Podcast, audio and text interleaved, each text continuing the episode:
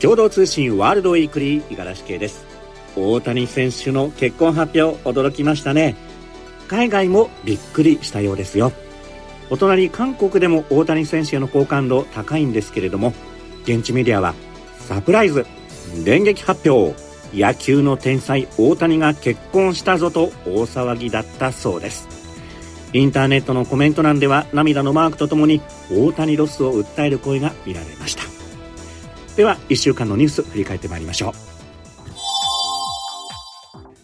ロシアのウクライナ侵攻開始から24日で2年を迎えましたが戦争の出口は見えない状態です。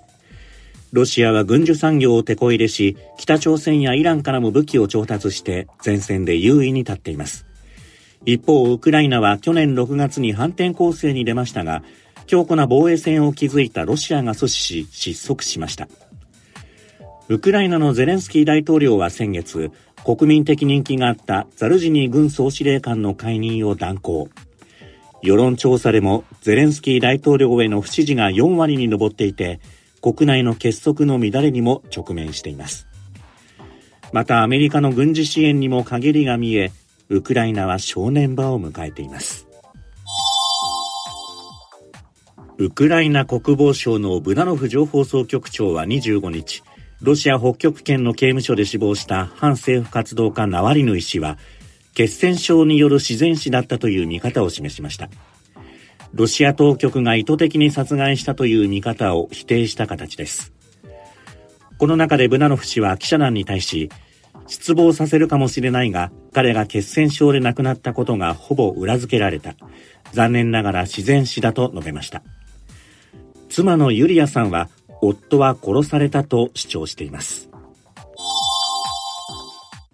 韓国統計庁は28日女性1人が生涯に産む子供の推定人数を示す合計特殊出生率が去年は0.72だったと発表しました。すでに世界最低水準だったおととしの0.78をさらに下回り8年連続で前の年を下回りました。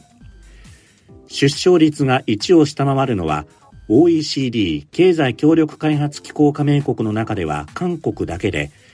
おととし1.26だった日本と比べても著しく低くなっています。住宅価格の高騰や雇用不安などによる晩婚化が要因とされ、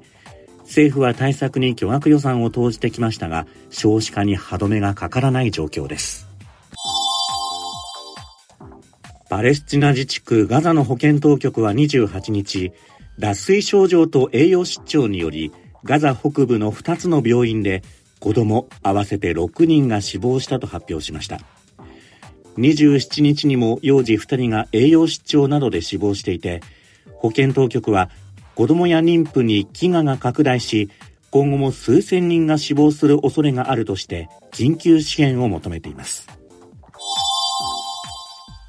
オランダの男性が車を運転していたところ AI を用いた監視カメラに携帯電話を使ったと誤って判定され、罰金380ユーロ、日本円にしておよそ6万2000円を課されたと憤慨しています。これは地元メディアが伝えたものです。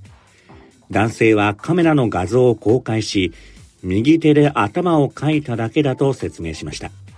そして AI に問題があるとして、IT 企業勤務の経験を生かして改善のために助言すると語りました。最後に韓国南東部のキョンサンプクトで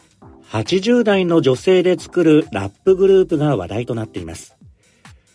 欧米メディアによりますと金属アクセサリーに大きめのシャツラブラブのズボンで農家の生活について歌う姿が人気を博し YouTube の再生回数が伸びているということです。メンバーは幼い頃からの友人で、一人がラップパフォーマンスを見たのをきっかけにグループを結成しました。グループのリーダーは、ラップを通じて若返った気がすると話しています。ラップ、一体どんなパフォーマンスなんでしょう？見てみたいですね。共同通信、次の配信はキクリポです。3月8日は国際女性デーです。男性の育休取得率が増加していると伝えられますが実態は家でゴロゴロのケースも。育休や働き方をめぐる男女格差について考えます。どうぞお聞きください。ではワールドウィークリーまた来週です。